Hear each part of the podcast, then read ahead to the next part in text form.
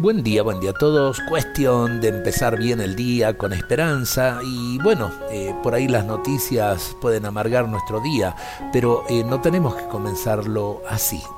Con una sonrisa en el corazón empecemos esta jornada. Muchas veces sufrimos, renegamos y nos amargamos y no nos damos cuenta de que todo es por nuestra falta de fe. Que si tuviéramos fe todo sería signo de Dios y entonces viviríamos con más serenidad todo lo que nos pudiera pasar. Alimentemos nuestra fe con la palabra de Dios porque es el faro que necesitamos para nuestros momentos oscuros.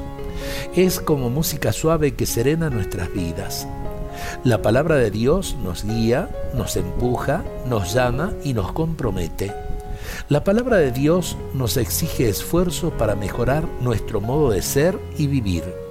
Digamos hoy, Señor, dame fe para descubrirte en el dolor, serenidad para vivir con alegría, generosidad para seguirte siempre. Y así sí vale la pena empezar el día.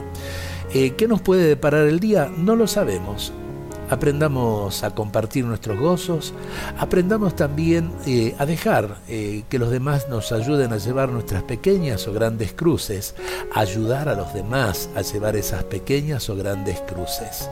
Hay tanto por hacer en el mundo de hoy. Hagamos de nuestra vida servicio a los demás. Creo que es ahí donde vamos a encontrar la verdadera alegría, aún en medio de las más grandes pruebas.